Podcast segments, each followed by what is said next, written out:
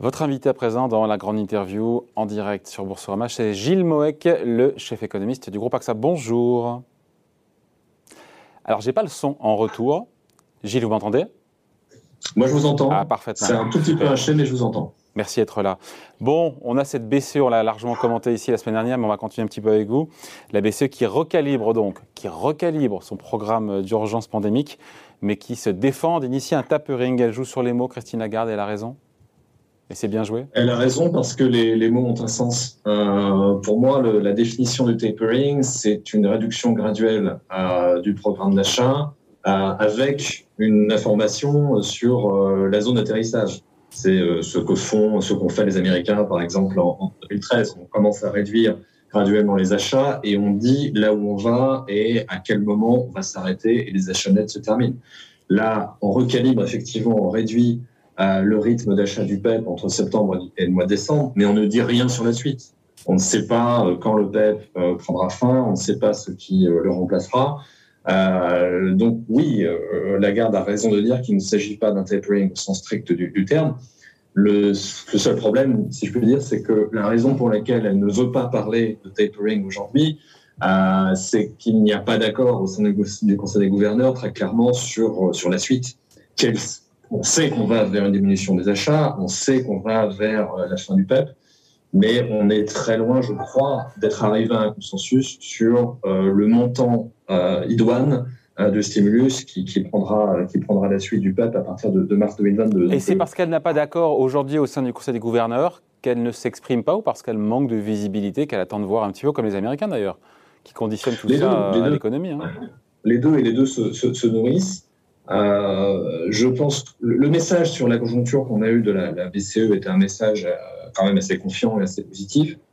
J'ai plutôt l'impression que en interne, euh, c'est un tout petit peu plus nuancé que cela, parce qu'on a quand même pas mal d'incertitudes de, devant nous.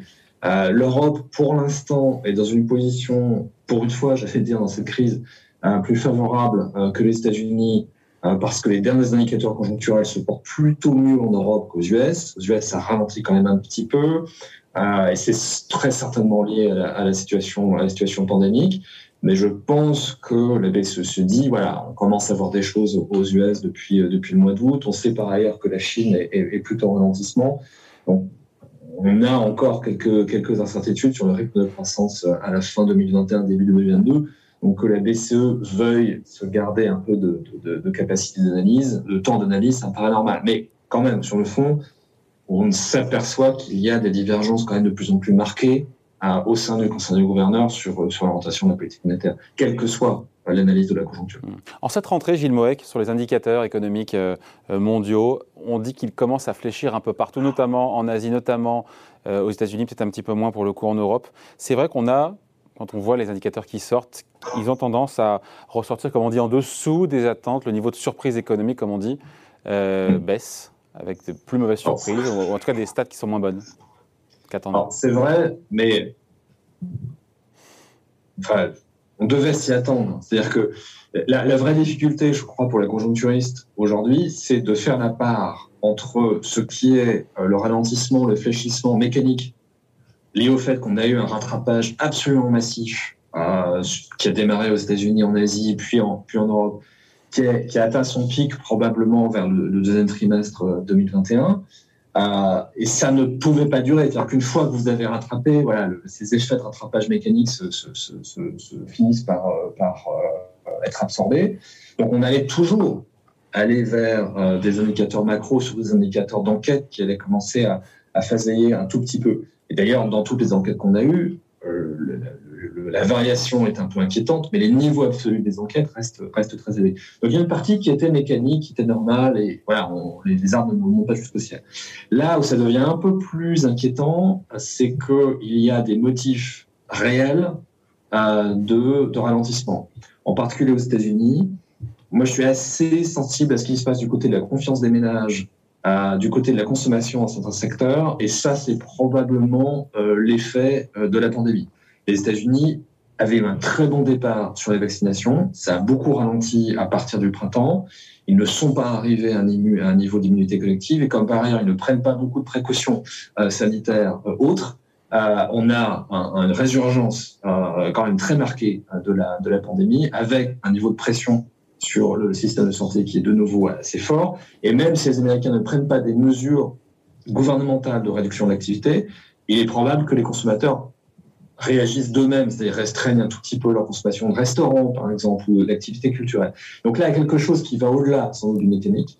Et puis, on a toutes ces sources euh, de, euh, de perturbations des chaînes de valeur mondiales. Ce qui se passe du côté des semi-conducteurs, euh, ce qui se passe du côté des, coûts de transport, des capacités de transport. Et ça, ça a aussi un effet négatif sur la conjoncture. On le voit par exemple aux États-Unis, en Allemagne. Frappant, je crois n'avoir jamais vu un tel écart entre, euh, dans l'enquête faut les niveaux des carnets de commandes dans l'automobile qui sont extrêmement élevés. Les gens veulent acheter des voitures en Allemagne et une production automobile qui n'arrive pas à suivre. Et ça, ça c'est très clairement le, le, le, le, reflet de difficulté d'approvisionnement.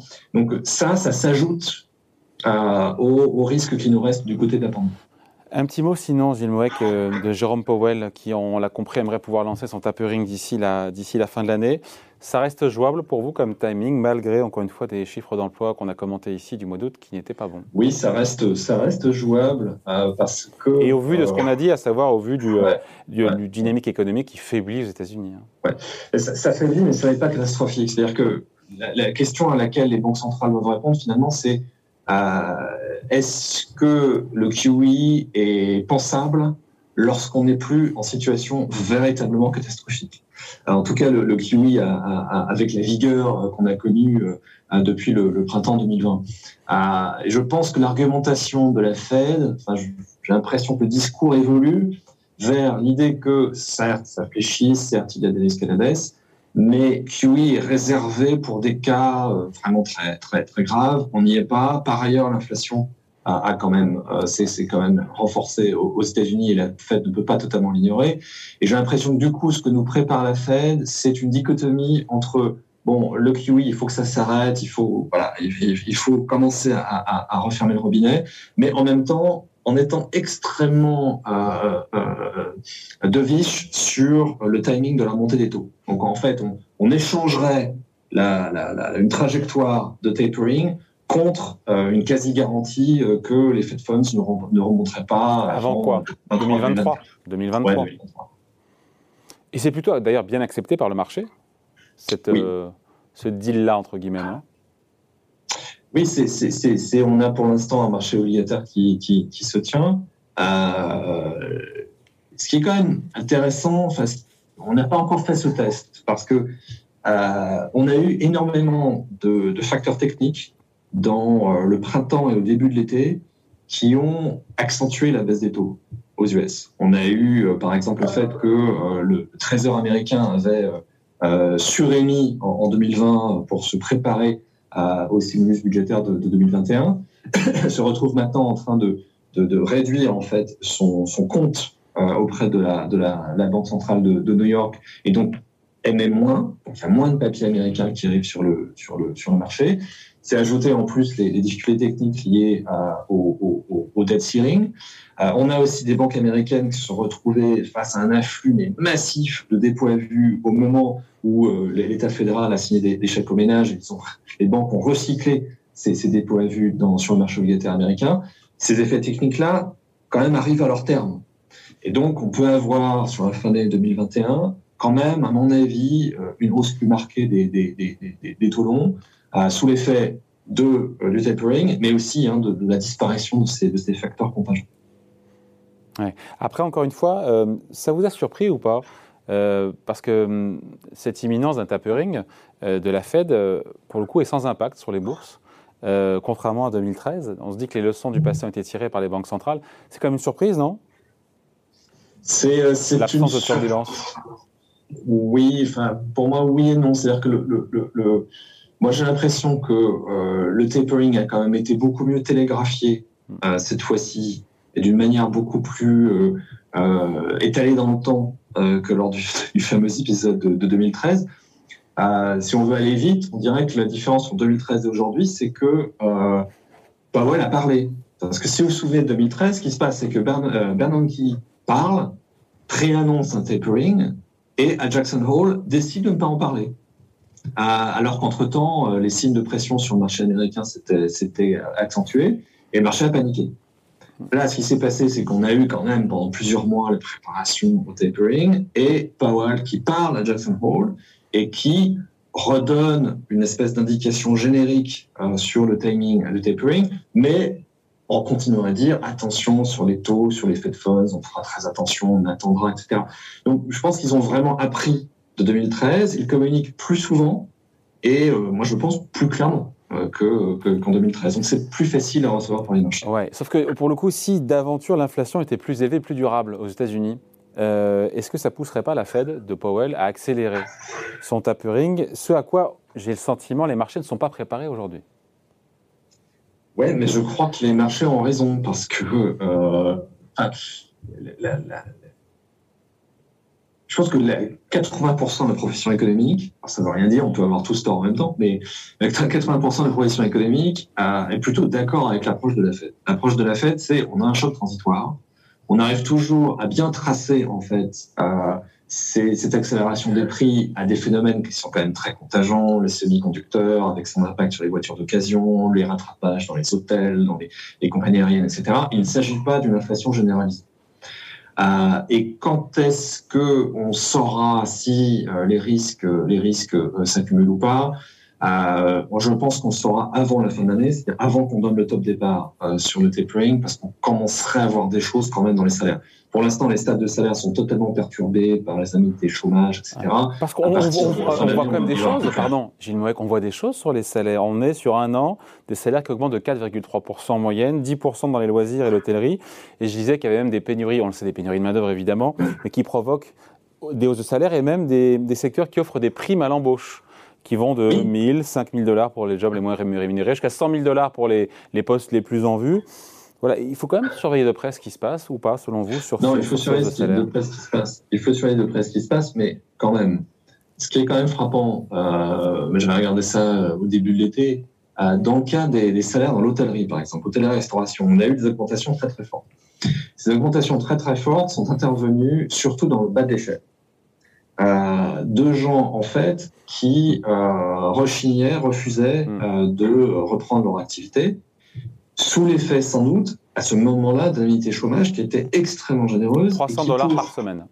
Ouais, pour plus de la moitié des salariés américains, et donc peut-être les deux tiers dans les secteurs qui payent le moins, comme hôtellerie et restauration, il était plus intéressant de rester à la maison au chômage plutôt que de reprendre l'activité. Si ajoutait le fait que les mécanismes de garde d'enfants aux États-Unis sont embryonnaires et que beaucoup d'écoles étaient fermées à cause de la pandémie. Donc vous avez des gens qui, pour de très parfaitement rationnellement, ont décidé de ne pas reprendre le boulot. Et donc des entreprises qui ont été obligées de, mettre au pot et voilà, de payer ces primes dont vous parlez, cette augmentation générale. Les, le, le sursalaire, la surprime euh, fédérale sur l'indemnité chômage se termine là au mois de septembre et la moitié des États américains l'ont aboli au début de l'été. Donc on va commencer à faire la vérité des prix euh, dans les mois qui viennent. Je suis sans doute un keynésien un tout petit peu trop orthodoxe, mais il reste un fossé, un écart d'emploi aux États-Unis d'à peu près 3,5%. Le taux, l'emploi aujourd'hui est inférieur de 3,5% à ce qu'il était avant la pandémie. Donc oui, il y a des problèmes d'ajustement par secteur, mais de manière agrégée aux États-Unis, il on a toujours, on est très très loin. Parce qu'il y, a un réservoir d'emploi, encore une fois, c'est ça Ouais. Un petit mot juste des marchés boursiers. On sent que l'euphorie euh, cède un peu sa place à la prudence sur les marchés. Est-ce que, selon vous, le vent a tourné sur les bourses mondiales, qui ont déjà bien grimpé cette année aussi hein? C'est déjà une très belle, un très beau millésime. Bah, moi, je suis assez d'accord avec l'idée que euh, ça ne peut plus progresser beaucoup. C'est-à-dire que moi, je ne fais pas partie des Cassandres qui expliquent que ça va se casser la figure euh, dans, dans, dans, trois semaines ou dans trois mois. Mais c'est vrai que le, ce qu'il reste comme marge possible de progression sur les actions me, paraît quand même assez limité parce qu'on sait tous que les valorisations sont quand même très élevées et que même si c'est bien préparé, même si c'est très prudent, même si euh, les taux eux-mêmes ne vont pas monter avant très longtemps, on a quand même des politiques monétaires qui sont en train euh, euh, de, de, réduire la, la, la, voilure. Et puis on a toujours hein, ces, ces, soucis euh, pandémiques, ces, ces, ces flare-ups ici, ici et là, en particulier aux, États-Unis. Donc je pense que ça fait sens voilà, d'être un, un, tout petit peu prudent dans, cette, dans, dans les trois derniers mois de, l'année 2021. Ouais. On a un peu mangé notre pain blanc Enfin, les investisseurs, vont un petit peu manger leur pain blanc parce que je dis ça aussi il y a, donc euh, voilà, je... Ouais. J'ai également dit ça il y a trois mois et entre temps, les marchands continuent à monter. Mais c'est vrai que voilà, on fait, on, on, on voit, on peut construire quand même un cas assez rationnel sur, sur, sur, sur une prudence en, en, sur, sur ce qui reste de 2021.